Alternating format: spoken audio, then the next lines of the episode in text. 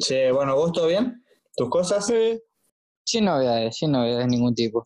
Estoy totalmente aburrido, este, hace frío, encierro local, muchos calor. contagiados. Sí, días. sí, eso es verdad. Hubo, hubo calor y, y hice asado un día incluso, pero este, ahora de vuelta frío, ¿viste? ¿Cómo es No, ahí estaba- Asado para no, dos personas. Asado para Siempre dos hago personas. asado para dos. A Siempre ver. hago asado para dos. Y es ¿Cuántos muy exigente el público, ¿viste? Es muy ¿Cuántos exigente el público. Puse una entraña y un kilo de asado. Una entraña y un Y kilo un de kilo de asado. asado. Sí.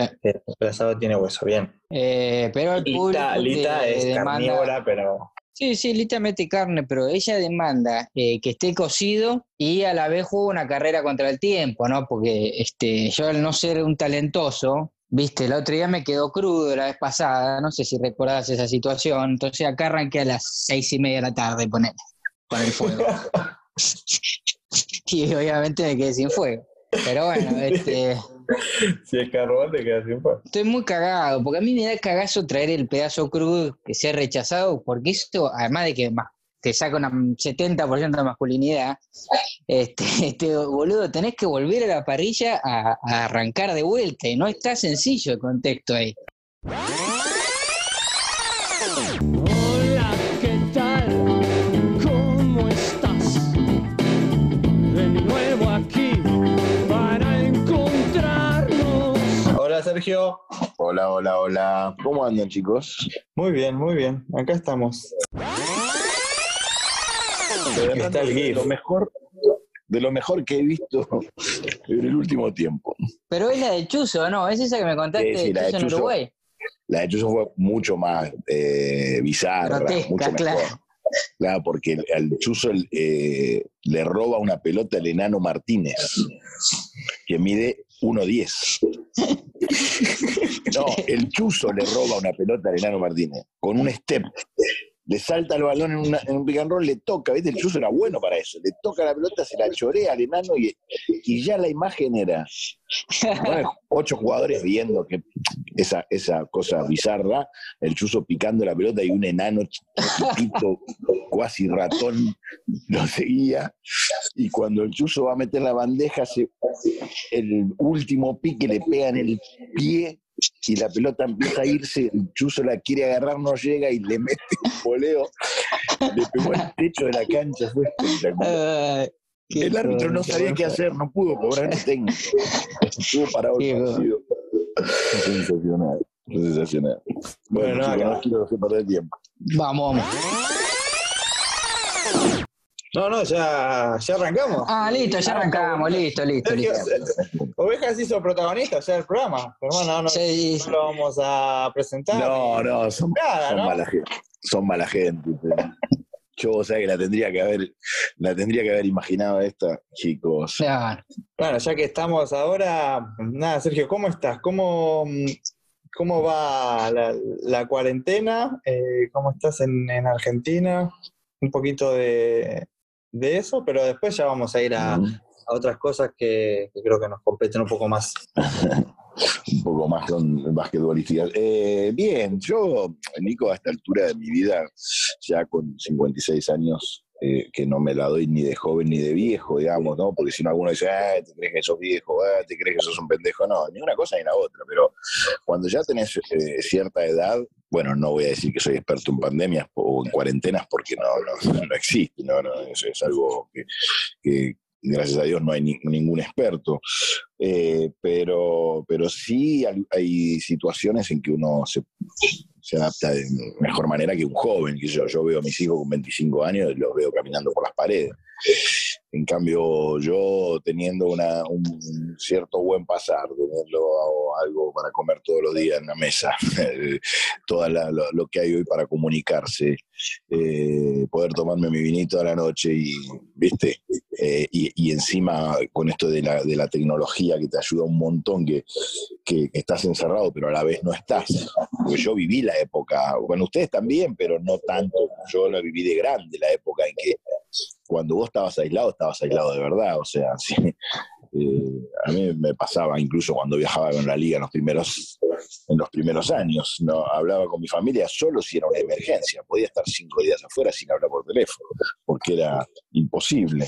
Entonces, hoy te ayudan un montón de cosas. Y, después, bueno, nada, con la incertidumbre propia de todo ser humano, que, todos los días parece que esto va a ir para adelante o a mejorar y, siempre te encontrás con que, eh, nada, con que esto sigue, ¿no? Y eso pone un poquito más pone un poquito más tensa la situación.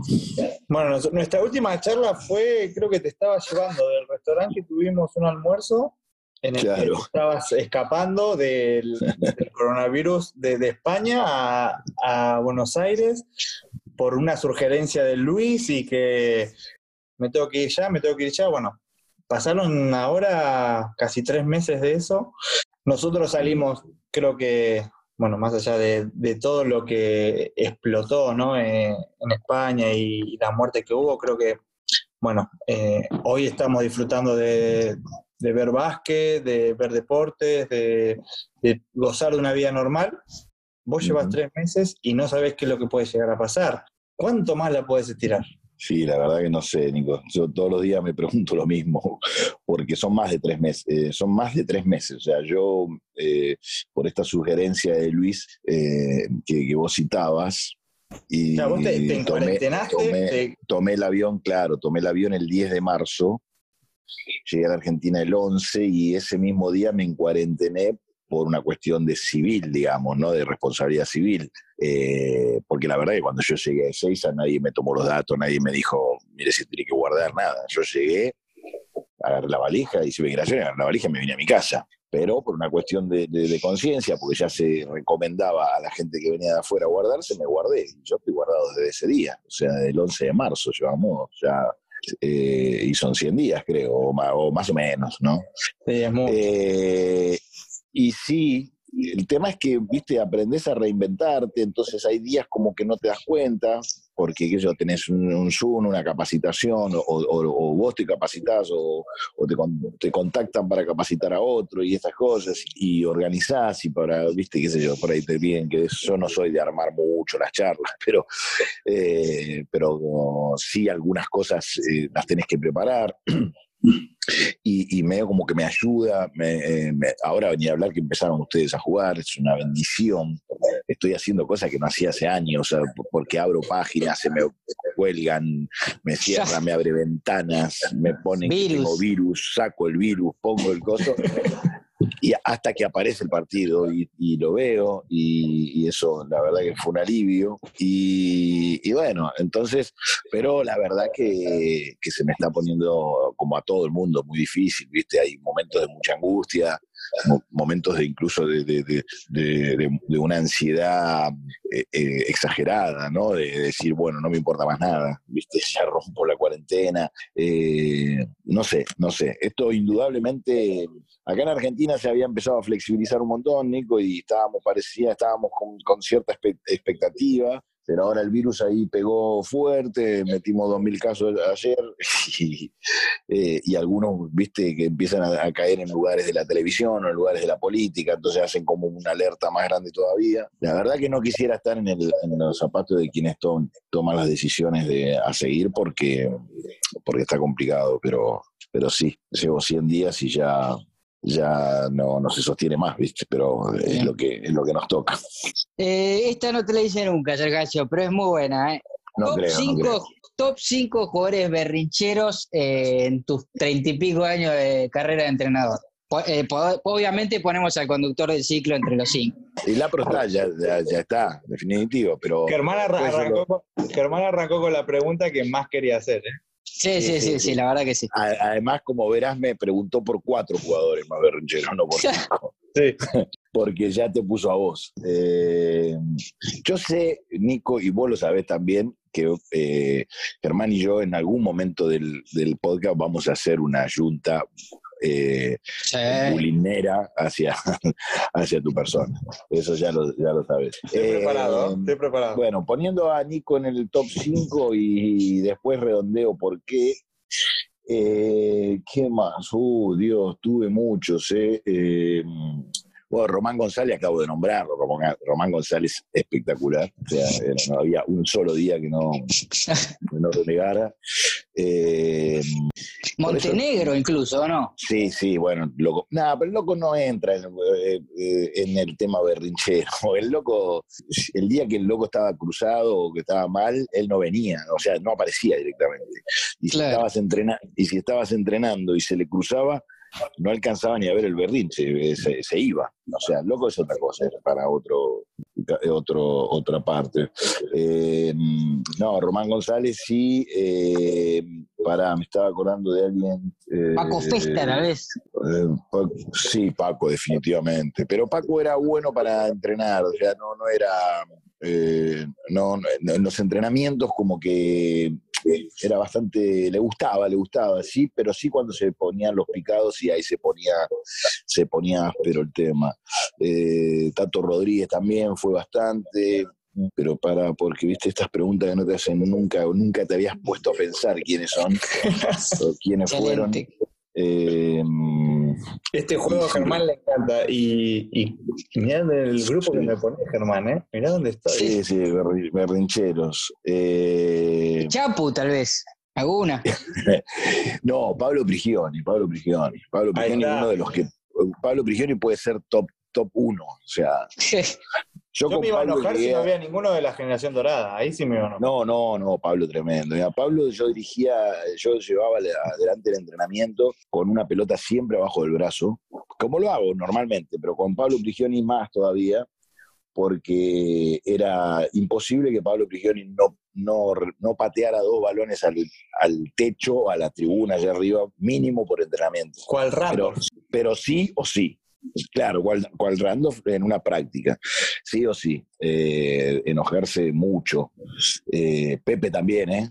Claro. Pepe se le trababa el, el- el- el mate y, y- y por ahí estabas haciendo un sistema y te dice, y esto, eh, y acá, no sé, yo, ¿dónde estoy en este sistema? Y, y no, no había manera de convencerlo de, de, de lo que vos estabas mostrando en ese momento.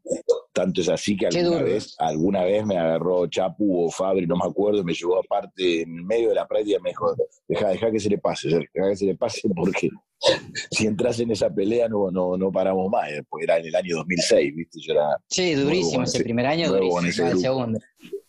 pero viste que nombrás al final todos tipos que les encanta ganar. Entonces, por eso digo, eh, después te lo analizo cuando hablé de Nico, porque, eh, porque bueno, está Nico acá presente. Digamos, ser berrinchero muchas veces eh, no es tan malo. Eh, al final es porque son tipos hipercompetitivos, inconformistas, siempre quieren más. Entonces, bueno, hay un momento que son molestos, pero esa misma característica después los hace ganadores. Sergio, em, Sí, querido.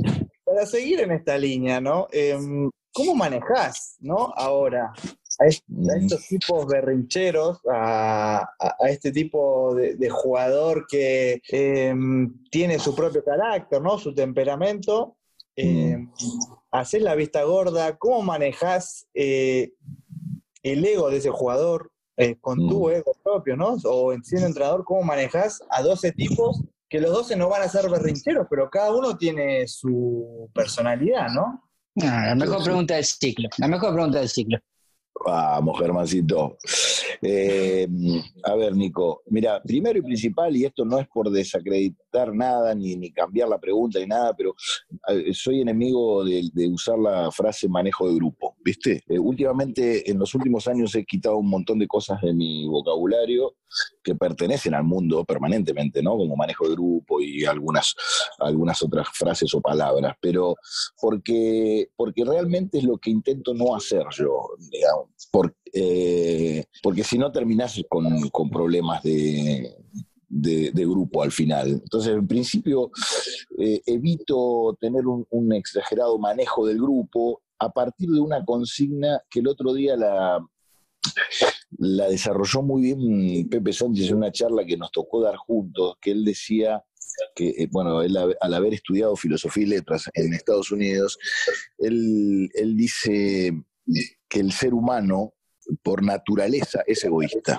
que no se puede no partir de ese concepto cuando se habla de trabajo en equipo, Eh, porque la primera condición humana es la supervivencia y para, ser, para sobrevivir hace falta ser egoísta. Entonces, yo como líder, y cuando, cuando él dijo eso, yo dije, wow, esto, esto es lo que yo siempre pienso y no sabía cómo expresarlo, o no, no tenía la base científica, ¿no?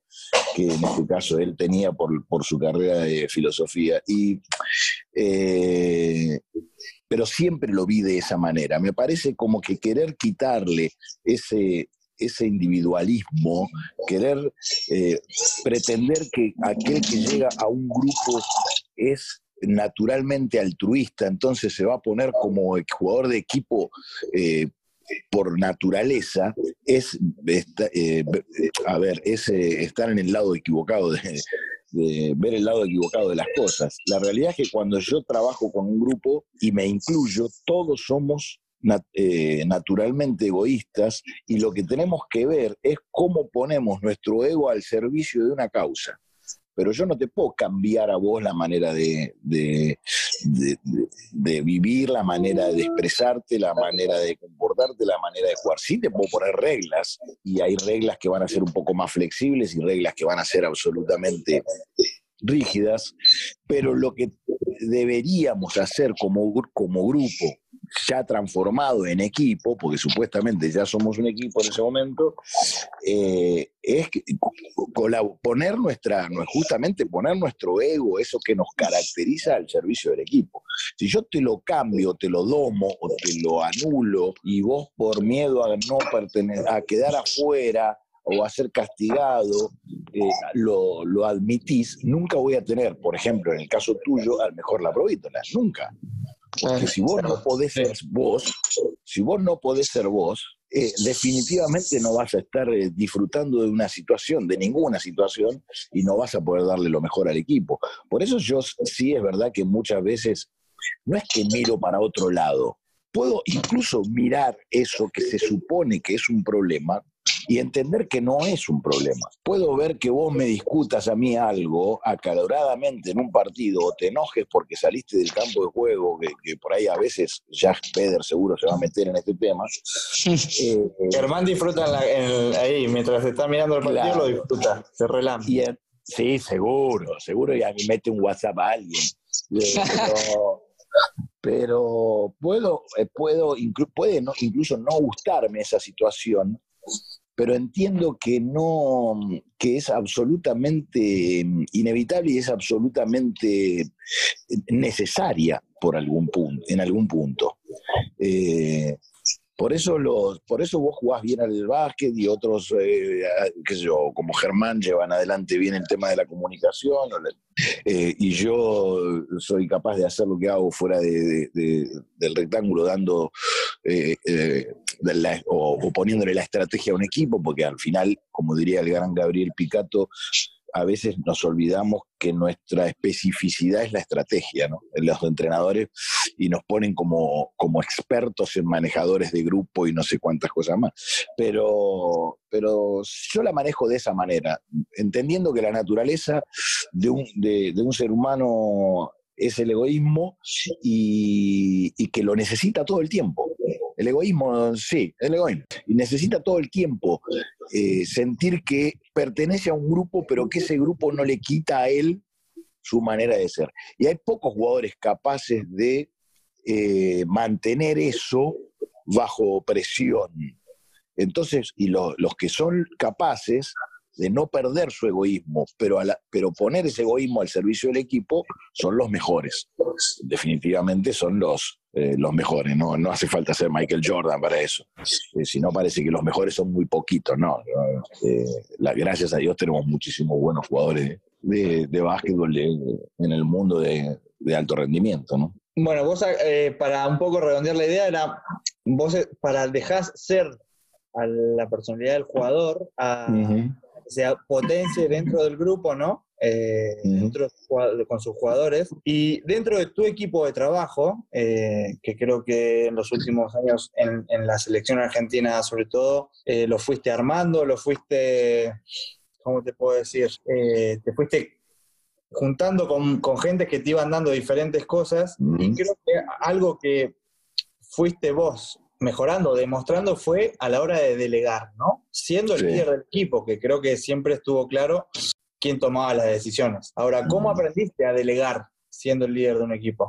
Eh, y bueno, ahí obviamente que mucho tiene que ver la, la, la- la seguridad en vos mismo que, te- que- que- que puedas tener y el, el- la, la capacitación que uno hace permanentemente. El básquetbol, por suerte, tiene un colectivo de entrenadores eh, con una con unas ansias de capacitarse permanentemente como pocos deportes tienen eh, y también la experiencia y los años que van que vas que, que van transcurriendo te hacen eh, sentirte más seguro de vos mismo y porque es un tema fundamental. Hasta que hasta que alguien no tiene una, una autoestima poderosa y una seguridad en sí mismo muy poderosa que proviene generalmente del conocimiento y la experiencia eh, delega poco porque eh, porque la misma inseguridad hace que vos no le des mucho lugar a, a- otras, a otras personas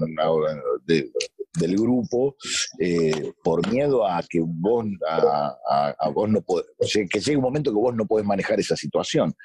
Eh, a mí me agarra ya la selección hoy con, yo empecé mi primera liga fue en el año 90, o sea, yo llevo exactamente 30 años de profesionalismo, muchos años de selección, ya, ya ¿cuántos mundiales? Tres, no me acuerdo, sí, tres mundiales, eh, Juegos Olímpicos, etcétera, etcétera, etcétera. Y, y- y años transcurridos de vida también, porque no todo es básquet, diría Oberto. Entonces, eh, aprendí eh, a, hacer uso de, algo que, es espectacular, que es la sabiduría de los demás. O sea, yo tengo entrenadores eh, en el staff que muchas cosas son mucho mejores que yo, pero yo no es que descubrí que son mejores que yo cuando los tenía, no, yo los llevé a la selección a sabienda de que esos tipos, caso Silvio, caso Gabriel Picato, ca- en su momento Julio Lamas, son, qué sé yo, muchos, Guillermo Narvarte también lo tuve en otra época, eh, Gonzalo. eh, Gonzalo García. Siempre te- tengo gente que yo sé, estoy absolutamente convencido que en determinadas áreas del juego son mejores que yo, Eh, sea para transmitir algo, sea para, para organizar, planificar, o sea, eh, y también, obvio, eh, busco gente en muchos casos que me complete a mí. Yo conozco mis virtudes y mis defectos. Yo conozco mi- mis virtudes y mis limitaciones. Entonces, trato de, rodearme de gente que me pueda completar. Porque la selección es justamente eso, además, ¿no? O un equipo se compone de eso, pero en este caso estamos hablando de selección. En la selección estás vos, está Facu y está Vildosa, por ejemplo, en una posición del juego fundamental, porque entre los tres, los tres tienen características diferentes que le aportan al equipo en, en determinado momento lo que el equipo necesita para ganar ese día. Y los, eh, o sea, comprobaron ser los tres mejores bases argentinos en la actualidad. Y es- eso los hace estar en la selección. Entonces, ¿por qué no tener a los mejores también dentro del staff? ¿no? Esta cosa de que se sorprenden muchos de otros deportes. Es increíble el básquet que tiene en el, el cuerpo técnico, entrenadores todos de primer nivel. Que lo increíble sería que no los tenga. Entonces, los disfruto mucho. A veces me vuelven loco. Y bueno, vos viste el staff que tenemos ahora, son A veces se, se zarpan con la información, sí, sí. sí. Oh, Dios, yo la- tengo que- me encierro por dentro de la habitación, voy, la cierro, tengo que apagar el teléfono, todo, porque este, te pasa Picato por atrás y te dice, qué sé yo, JJ Toda vale una servilleta. cero, sí, todo anotado en lápiz con mina 05.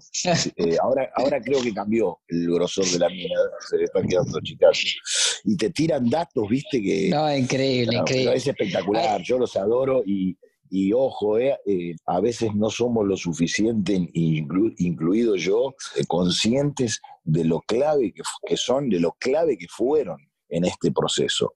La verdad que hicieron un trabajo increíble, que yo disfruté, disfruto de una manera increíble. Lo sigo disfrutando porque a veces hablo con ellos y, eh, todavía destilan datos, todavía están tirando cosas del mundial. Así que no, eh, ojalá que, que pueda, que, que la vejez no me haga ir para atrás, viste, en esto, y que me haga ser cada vez más sabio y cada vez eh, delegar más en, en- en gente tan, tan, pero tan capaz. Y cuando eras más joven, ponele antes de estudiante de la barría, que, que como que el título te, te da un poco más de confianza, supongo también. En esos primeros años, ¿vos también tenías la, idea de delegar o absorbías un poco más la situación y la presión? Es que Germán y Nico no había, no había staff en la liga antes. Claro, no claro, verdad. existía. No existía. Yo eh, en regatas de San Nicolás por era Ariel Amarillo, punto. O sea, eh, y teníamos preparador físico de pretemporada y kinesiólogos, si te, pero estamos hablando de la Liga Nacional, profesional en su momento. Sí, sí, ¿no? sí, O sea, sí. O sea, estamos eh, 20 años atrás. Si te, si te esguinzabas un en el partido un domingo, te daban turno el jueves para el kinesiólogo, ¿me entendés? O sea, el jugador se iba a la casa como una persona común, a esperar lunes, martes y miércoles poniéndose hielo no sé, o lo que pudiera, para esperar el jueves que lo veía el kinesiólogo. Entonces, eh, los entrenadores nos- en, en Argentina nos hicimos muy, muy unipersonales. Recién ahora estamos empezando a aprender a, a delegar, a convivir, a, a entender los roles, a entender que el entrenador no tiene que ser el tipo que a la, llama a, la- a las habitaciones para que se levanten los jugadores a comer como hacíamos antes, o le controle Claro. al jugador lo que come, o le entre en a la casa y le abra la ladera y le revise a ver que si está comiendo bien o mal, o qué sé yo, miles de cosas que antes se, la- se, la- se adjudicaban como algo bueno al entrenador, ¿me entendés? Claro. Que estuviera absolutamente en todo, que fuera padre, madre, tío, tía, tutor, eh, que, que le enseñara, o sea, vos fíjate que hasta es ridículo que yo, por ejemplo, eh, si, si dirijo el equipo de la Provítola, yo me meta en, en- a corregirle el tiro a la Provítola, ¿entendés? Y los entrenadores lo seguimos haciendo. Eh, te viene Paolo Quintero y le decís, no, pero fíjate que el codo, yo, yo soy Paolo Quintero, te veo y digo, Flaco, ¿vos me estás hablando en serio? Sí, sí, sí, sí. ¿Qué, qué me está diciendo? Llevo 7 mil millones de tiros convertidos, soy el, máximo triplero de la historia de la Liga Nacional y vos me venís a...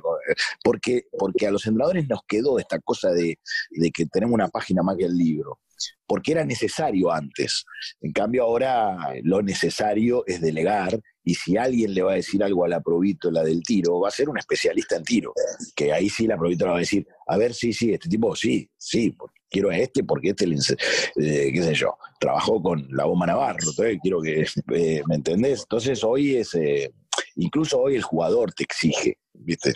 El, jugador te mira y te, dice, quiero que esta información me la traiga tal, no, no, no, te lo dice, pero te das cuenta, y me parece genial. Sergio, eh, bueno, recién hablabas de, de todo lo que disfrutaste con la selección, de, de- de cómo, de lo que es, ¿no? La selección un poco para, para vos. Eh, nada, nosotros te tenemos mucho aprecio, eh, entre nosotros estamos muy comunicados, como vos con tu staff técnico, pero a nosotros nos resuena muchas veces, eh, bueno, eh, tus declaraciones o tu puesto en la selección. ¿Tenés algo más claro? Eh, ¿Se puede saber algo? O sea, nosotros nos gustaría, o sea, hablamos con vos, hablamos entre nosotros, pero no, no sé, nos gustaría saber, tener más claro lo, lo que va a venir, porque, eh, nada, por suerte estamos clasificados, bueno, hay que... Eh, mirá, eh, esto era bastante. eh, yo, incluso cuando toman las nuevas autoridades la, la confederación, yo me reúno con, con Fabián Borro y le. le, eh, nada, porque obviamente es, es- es, eh, la, nueva, la nueva autoridad y tenía que. Eh, antes de confirmar mi continuidad en el equipo, tenía que sentarme con él, porque bueno, uno imagina que, va a seguir, pero eh, pero tiene que ponerse de acuerdo y pa- porque justamente lo que tenemos que hacer es trabajar en equipo. Y en esa reunión, eh, sí, nos pusimos de acuerdo, él obviamente eh, avaló la idea de que yo mantenga el, el staff y que, bueno, un montón de otras cosas que, que- que son propias a la preparación del equipo y a, a cómo llevar adelante esta gestión. Eh, pero eso era cuando estábamos en Tokio 2020. Eh, a partir de, de ahí, después yo ya enseguida me fui a ver los autores de Europa y empecé a armar todo y cuando llegué de Europa eh, fue lo que pasó lo que pasó, llevamos 100 días encerrados y las veces que he hablado con, con Fabián o alguien de la Confederación ha sido por teléfono.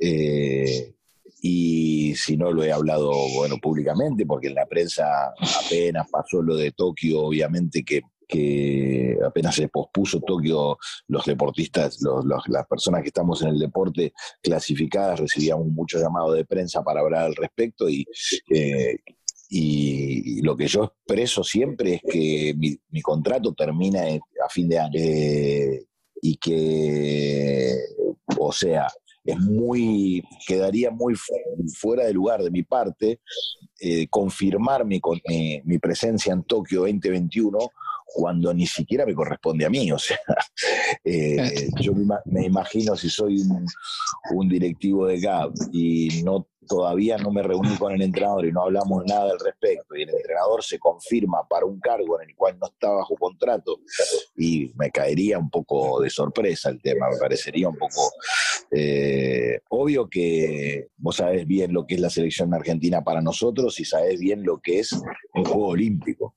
para nosotros. Es sagrado, es lo más sagrado que, que puede tener un deportista, es la ilusión máxima. Me Y lo que encantaría, me, claro, nos costó un huevo, creo. Yo, hay cosas que, que la gente no sabe, Nico, eh, y lo sabemos nosotros, obviamente, por la intimidad. Mucha gente no sabe que creo que festejamos más el día que, que Brasil pierde con Estados Unidos en ese Sí, Sin jugar, sin, sin jugar. Sí, sin jugar que el día que le ganamos a Francia a la semifinal. O sea, para que tomemos conciencia de lo que es un juego olímpico, ¿no? Esa sensación de decir, wow, soy, una vez más soy olímpico, estoy dentro de esos, de esos privilegiados, de esos 15.000 personas privilegiadas dentro de 6.500 millones de habitantes que tiene el mundo, de que cada cuatro años puede vivir un juego olímpico desde adentro. Y, bueno, y obvio que, me encantaría eh, poder cumplir eso. Pero termina mi contrato fin de año, eh, tendríamos que tendría que sentarse la- tendría que sentarme con la confederación recibir esa propuesta de, continuidad eh, aceptarla y que se den todas esas condiciones como para que eh, yo pueda cumplir con ese con ese deseo pero sí me encantaría me encantaría porque además me siento muy identificado con ustedes y, y los disfruto muchísimo y eso eh, también después eh, se ve reflejado en la cancha, ¿no? Pero bueno, veremos qué pasa, Nico. La verdad que... No, no, yo, la- yo sé cómo, cómo es esto sé cómo es el eh, cómo es nuestra vida, pero mi pregunta ahí va eh, un poco para, para sentir, eh, ya que hablamos eh, en- Mm. primera persona, para eh, ver y, y para dejarte en claro, Sergio, que mm, no va a ser lo mismo eh, que lo que fue si no estás vos, eh, si, si no está algún otro, si perdemos a uno por lesión o eh, a lo que voy es creo que lo de China fue muy fuerte para, para muchos de nosotros, vos pa- pasaste por otras, eh, otros Mm. momentos eh, también muy importantes para la historia de la selección, pero este a nosotros, a esta generación nos marcó mm. y la verdad que, nada, lo digo ahora, o sea, yo quiero que Sergio Hernández sea mi entrenador en las Olimpiadas. Bueno, A eso iba mi pregunta y a eso iba por, por ese lado. Sin importar sí, no, yo... del otro sí. lado, o era darte mi sensación y sentir que era lo que vos tenías para decir, nada más. No, espectacular. Yo te, la verdad que para los entrenadores, eh, digamos, el mayor título, la mejor medalla que se puede colgar un entrenador es la de que sus jugadores estén eh, conformes, o no sé si conformes, pero que sí estén a, gusto con uno y, y- y lo consideren parte del equipo. eh, y, y me hacen muy bien tus palabras y ojalá, ojalá que lo podamos cumplir, Nico. Ojalá que, que Tokio 2021 nos tenga ahí, ¿viste? Pero, y si no, seremos los más grandes hinchas de la selección, como, como corresponde. Pero, pero ojalá que el destino nos vuelva a juntar y, nada más y nada menos que en un juego olímpico, ¿no? Y que podamos estar eh, aquellos que, que, bueno, que, luchamos tanto para, para que Argentina esté eh, una vez más en un juego olímpico que, como se ha hecho común, o mejor dicho, se ha reiterado muchas veces en los últimos años, no sé, Germán, vos sabrás cuántas eh, Juegos Olímpicos seguidos lleva Argentina. Desde 2004 en adelante no faltó ninguno. Eh, Del Sydney 2004. 2000 fue el último. el, el, el 2000 no estuvimos. O sea, no, ese fue el 2004 en último que no adelante, tuvimos. Claro, Sí. entonces 20 años. se ha convertido como en un lugar común y no es un lugar común. O sea, es extremadamente difícil. Eh, recordemos a la gente que van 12 equipos de quizá 200 países que hacen básquetbol profesional en el mundo y solo 12 eh, clasifican ahí. Así que cuesta mucho y cuando cuesta tanto y lo conseguís, querés después estar. Eh, pero bueno, eh, veremos. Yo te agradezco de corazón la- el comentario tuyo.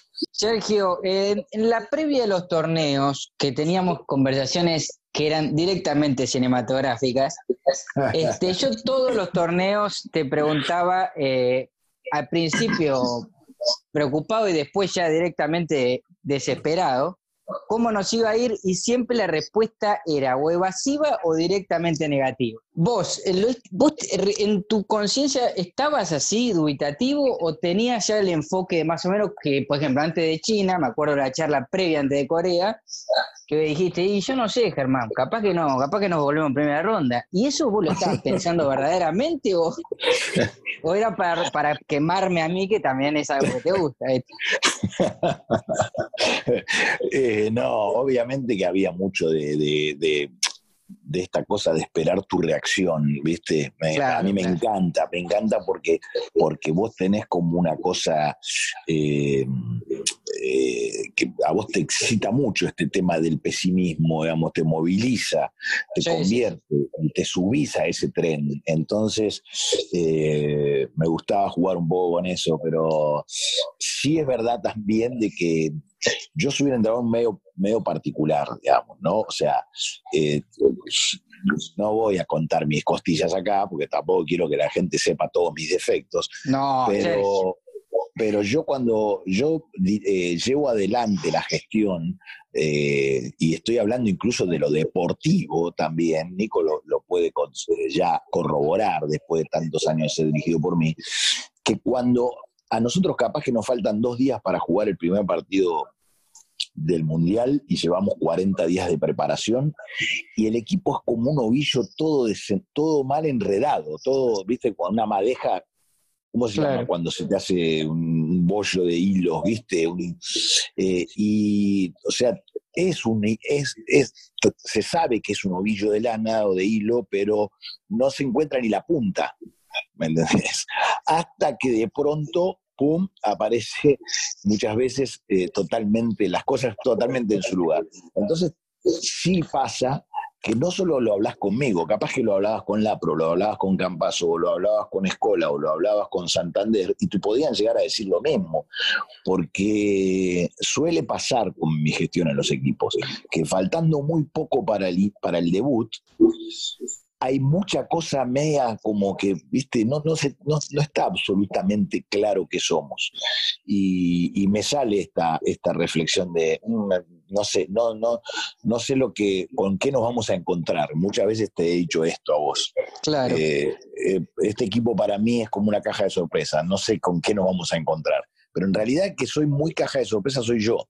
Y porque, porque, qué sé yo, me llevo muchas veces, me llevo por la intuición, por la, por, por la parte creativa, eh, esta misma idea de no encasillar a los jugadores en un rol demasiado estricto y dejarlos ser un poco, dejarlos expresarse adentro de la cancha, cometiendo los errores que sean necesarios, eh, en tanto y en cuanto no, no vayan en detrimento de lo que el equipo busca. Todas esas cosas también tienen que ver con mi personalidad y mi manera de, llevar adelante una gestión. Entonces es muy probable que faltando muy pocos días para el debut, yo tenga unas dudas tremendas. Porque no tengo, no, no, no, no tengo todo armadito como sí tendría, por ejemplo, Julio Lama cuando llega a esa época. Claro. ¿no? Eh, minuto a minuto lo que va a pasar. Yo no sé lo que va a pasar dentro de 30 segundos en mi vida, pero porque es mi característica. Eh, pero después me encanta jugar con vos, Germán, sí. Recordémosle a Nico no está, o sea, sí, Nico estaba. Ya para, para Río, en Río estuviste vos, Nico, sí. Sí, sí. Sí, sí, sí. Claro, claro, eran Campazo y él.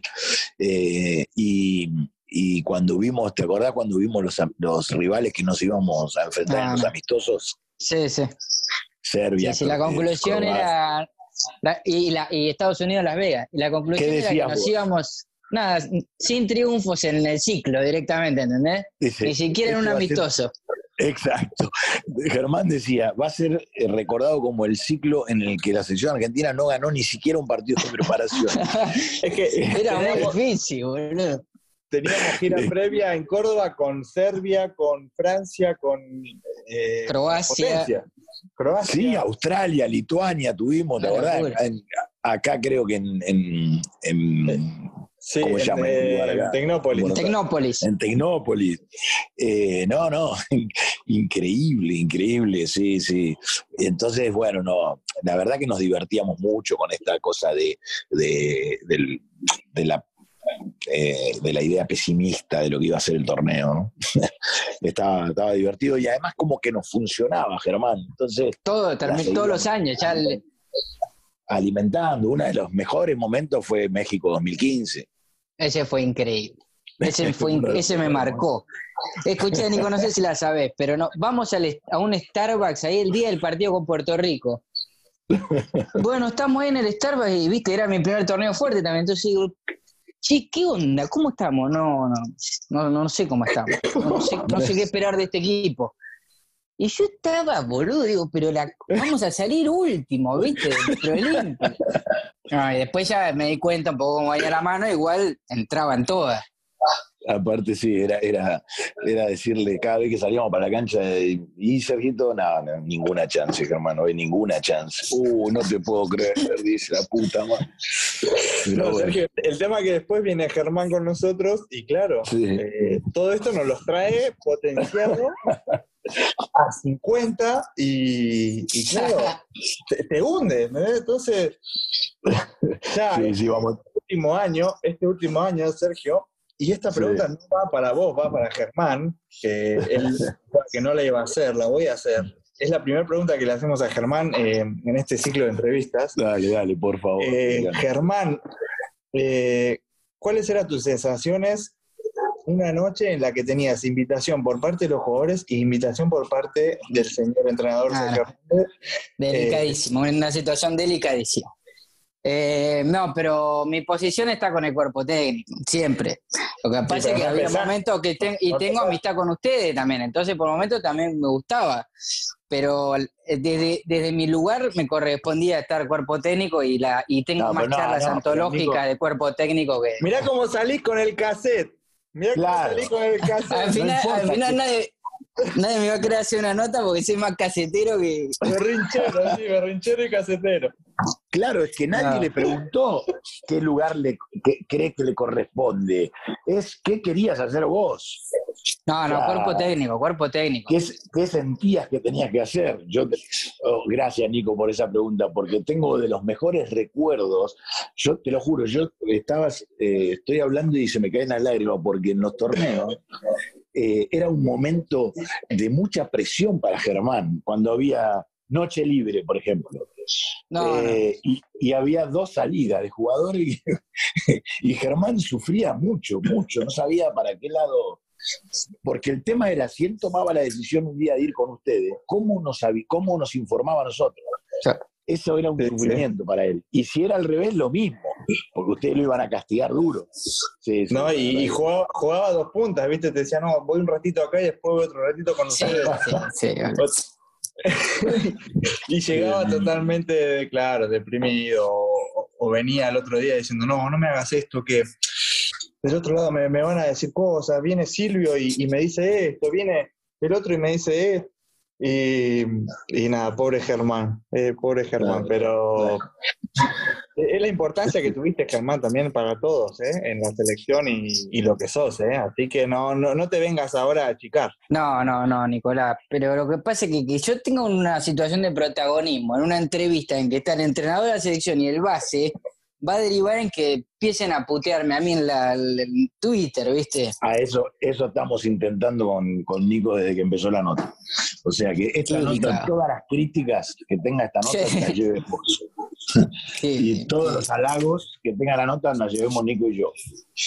Porque vos estás del lado siempre del que pregunta, ¿viste? Entonces sí, no, siempre, siempre nos cuenta las costillas a nosotros. Esta.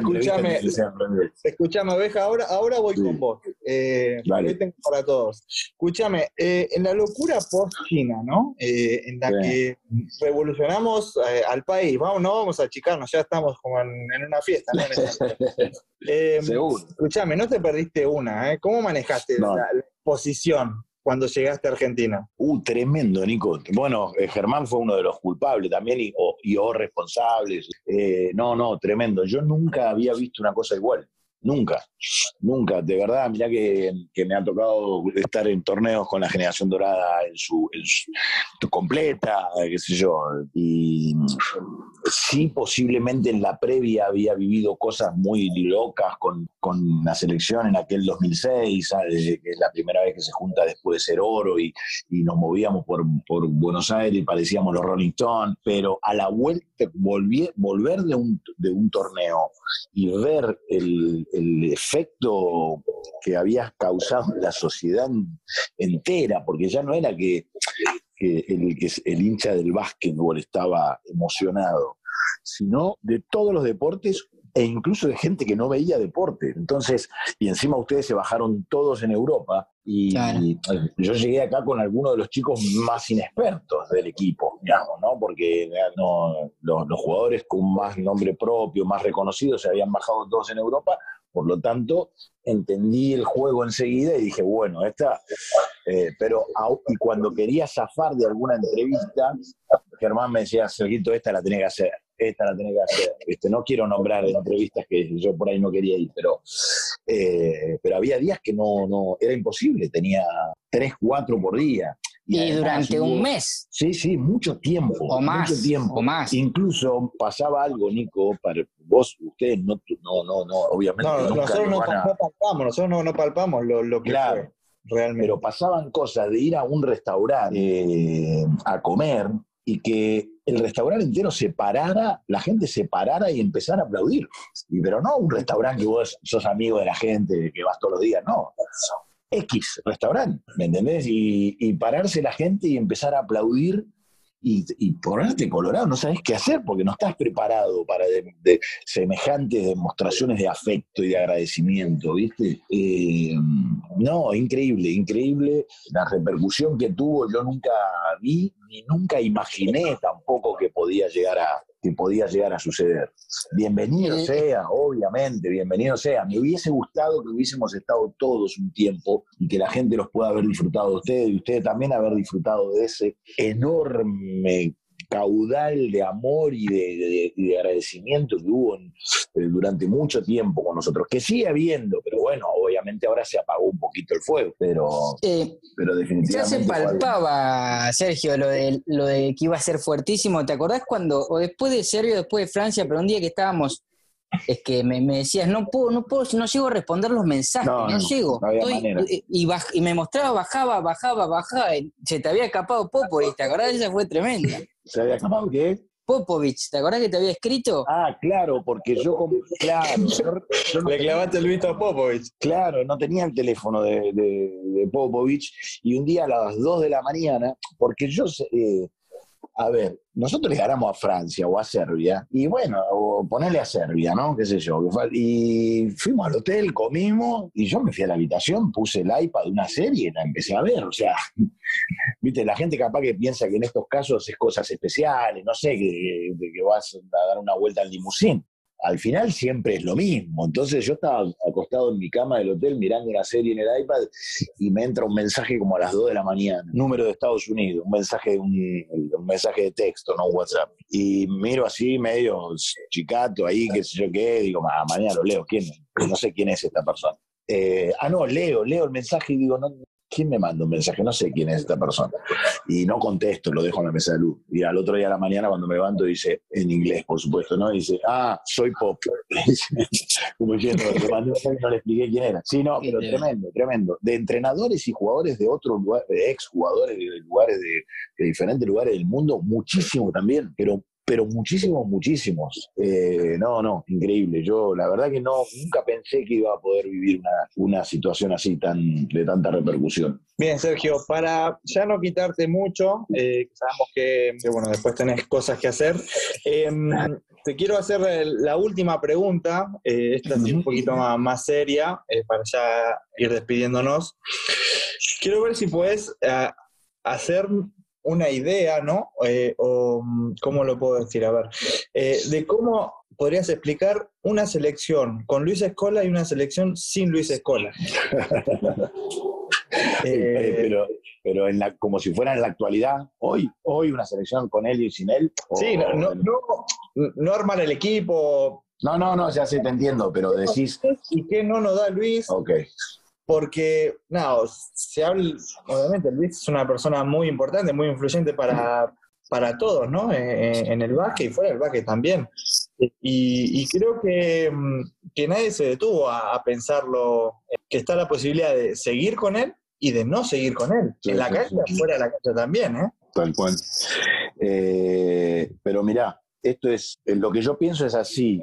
Eh, Luis, sin, sin creerlo, porque tampoco es eh, que él puso una academia de, de, de, de, líderes ni nada por el estilo, pero eh, Luis ha, ido dejando legados durante muchos años de diferentes cosas. Eh, nos ha mostrado el camino en muchos casos, nos ha guiado a lugares, nos ha llevado, nos ha ayudado a llegar a lugares impensados para nosotros eh, y todos nosotros, y me incluyo como entrenador, hemos reconocido ese liderazgo, incluso lo hemos soportado algunas veces, porque hay que decir la verdad, si no todo es de cassette, y lo hemos soportado, porque, porque muchas veces lo queríamos matar. Sí, eh, y, claro, era muy pesado en un momento. Porque así Creo que son después nos tomó cariño. Creo que después así nos tomó son los líderes, eh, y eh, ha sido muy exigente con nosotros, ha sido muy de dudar de nosotros también. Toda esa cosa eh, descubrimos nosotros en su momento que era siempre, al final era en beneficio del grupo, aun cuando parecían cosas en algún momento egoístas, quedaron claras que quedó claro que era eh, en busca de la mejor versión de, equipo en general, no solo cuando jugáramos, que jugáramos bien, sino la preparación, la, la convivencia. Y, y nosotros actualmente con él, si tuviéramos que seguir con él, es un grupo tan inteligente el que tenemos, que jugadores con muchísima personalidad siguen reconociéndolo como el líder y de alguna manera eh, acompañamos ese liderazgo de, de, manera natural, porque ya confiamos en él como líder, porque ya vimos lo, a, a, dónde es capaz de llevarnos el equipo como líder. Si no estuviera él, la tranquilidad que tengo, y ni siquiera hablo como el entrenador actual, podría no serlo, porque la selección es importante aunque estés dentro o estés fuera y vos querés lo mejor para la selección. Lo mejor que podría pasar si él no está es que esos jugadores con tanta personalidad que tiene la selección hoy, que están aceptando ese rol de liderazgo tan fuerte que tiene Luis, van a ser capaces de tomar esa posta, reconociendo su ausencia y tomando ese legado que nos dejó, que deja él, poder, poder eh, empezar a, a, a, liderar al grupo hacia, por caminos similares a los que nos lleva a él. ¿Me entendés? O sea, por las dos, en, la, en las dos cosas eh, estoy tranquilo. Si está, tenemos un liderazgo asegurado en, nuestra, en, en nuestro capitán histórico y si no está, tenemos un legado asegurado que él mismo se encargó de dejarnos. Así que de una manera u otra, la próxima selección va a tener la mano de Luis. esté dentro de la cancha o no esté. Clarísimo. Pero, se, va a ver, se va a ver lo que él dejó. La verdad que a mí me costó por ahí entenderlo en algún momento, porque como entrenador muchas veces, eh, viste, era, era como un choque de poderes ahí, pero, pero reconozco que es uno de los más grandes líderes que yo conocí en mi vida, que es el capitán para mí de cualquier deporte de equipo, no solo de básquetbol, más influyente que haya tenido el, deporte argentino. Eh, y que es alguien, positivo en todas sus facetas. Entonces, eh, el equipo ya, ya recibió esa herencia. Mientras esté él, vamos a estar ahí acompañándolo y ayudándolo en todo lo que podamos. Cuando no esté él, van a aparecer Campazo, la Provítola, de, eh, de o Garino, no sé. Pero el grupo mismo se va a encargar de, de sustituir ese, ese liderazgo y de utilizar esas enseñanzas que él nos dejó. Es el jugador, esta es mi última pregunta, ¿es el jugador que más te marcó en tu carrera como entrenador, Sergio? Sí. Eh, sería injusto con algún otro, pero eh, voy, a, voy a poner dos, Leo Gutiérrez y él. Ah, claro. Y, y Chila Magrey siempre reconocido. El Chila Magrey, obviamente. El Chila Magrey, obviamente. Pero no, pero yo tuve jugadores como, como Byron Wilson, como, viste, o sea, tipos, eh, el mismo Pablo Quintero, tipos que a mí, que, que yo admiré mucho dirigiéndolos Claro. y que aprendí mucho de ellos.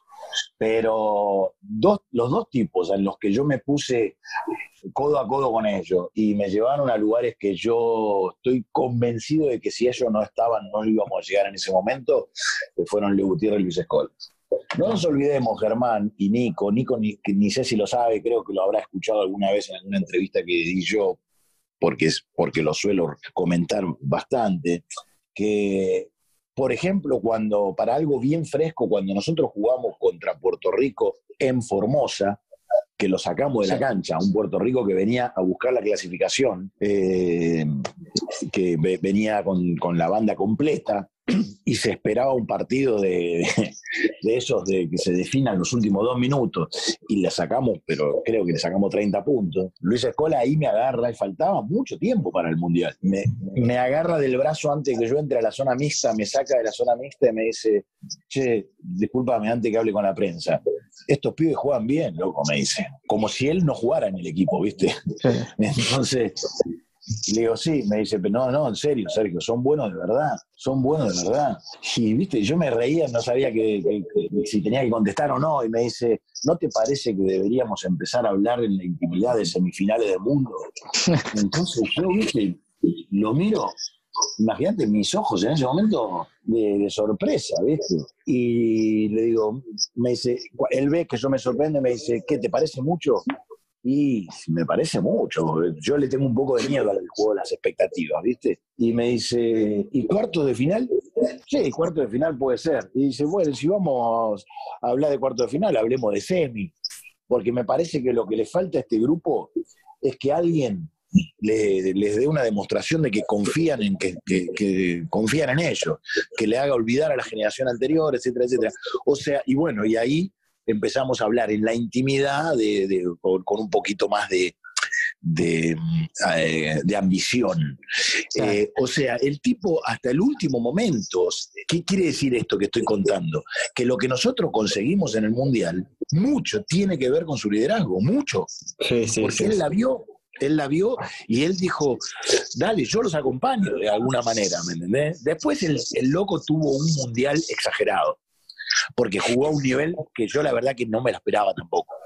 Ah, se fue a la mierda. Pero sí, fue exagerado, exagerado. Vos, el otro día miraba un poco el partido con Francia y digo, es increíble. O sea, eh, ver la- las cosas que hacía, jugar costa a costa, o sea, eh, en, en defensa, es increíble, increíble.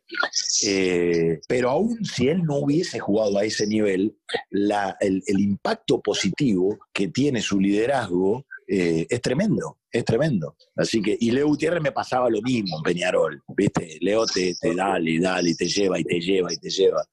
Eh, por eso a nosotros nos pasó una cosa diferente con la serie Last de Last Dance que lo que le pasa al que la mira comúnmente la serie, que dice, ¿cómo puedes, ser, ¿cómo puedes aceptar ser liderado por Michael Jordan? Y, viste, es muy propio de los líderes. Es que te, te va a llevar, sin que vos te des cuenta, inconscientemente te va a llevar a un nivel o te va a, te va a potenciar. Y te vas a dar cuenta cuando todo termine o después. Es así. Se- Seguro, seguro. Así que, no, no, yo ya vos, viste. Menos mal que este podcast nunca lo va a escuchar Luis, entonces no me da vergüenza. Olvídate, no lo va a escuchar. No, no, no. no, no, no lo va a escuchar. Es más, este va a ser el título del podcast. Luis Escola nunca escuchará este podcast. Sí. Bueno, Sergio, escúchame. eh, ya para cerrar, eh, le pusiste título al podcast, le pusiste, eh, lo arrancaste cuando vos quisiste. Ahora lo tenés que terminar eh, con una canción, con algo que te identifique o que te lleve a algún momento eh, de tu carrera, con Leo Gutiérrez, con Luis Escola, con quien quieras. eh, Mm. y, y damos por finalizada, la verdad que esto que fue una charla espectacular. Espectacular, Germán me, dice, Germán me dice por WhatsApp, esto fue una fiesta, eh, no nos Es guardamos siempre nada. Eh, la verdad que, nada, agradecerte mucho, Sergio, y, y bueno, eh, quedamos ahí con, con tu canción a- para que nos las diga. Dale, dale. Bueno, antes de la canción, gracias, gracias por convocarme a este espacio, gracias por hacerlo, esto, eh, gracias por, por, por haber tenido la inspiración, que sé que fue tuya, Nico, de hacer un podcast y, mm, eh, y, y que nos permitan a nosotros... Que nos Mi a Jordan, es, mi Jordan es. Germán, ¿eh? Mi Jordan es Está bien, está bien, pero, pero nos hacen a nosotros disfrutar de, de- de- de entrevistas a personajes entre, divertidas, pero también muy eh, con mucho contenido, y eso, eso, eso es recontra, recontra bueno. Así que gracias por este espacio. Eh, un tema, uy, yo soy bastante malo para esto, pero, eh, y no tiene que ver con la cuarentena, pero voy a elegir uno de Charlie García, que es Yendo de la cama al living, que me, me- me pa- me parece un temón. ¿Y qué más tenía que decir? Nada más. ¿no? Nada más, cerrémoslo. Muchas gracias, Sergio. Les agradezco de corazón, de corazón los quiero, los quiero muchísimo y los, Gracias, los Joe. extraño. Ojalá que esto pase rápido. Podés pasear el limusín, cortar las flores del jardín. Podés cambiar el sol y esconderte si no quieres verme. Puedes ver amanecer con caviar desde un hotel. No tienes un poquito de amor para dar. Yendo de la cama al living. Sientes el encierro Yendo de la cama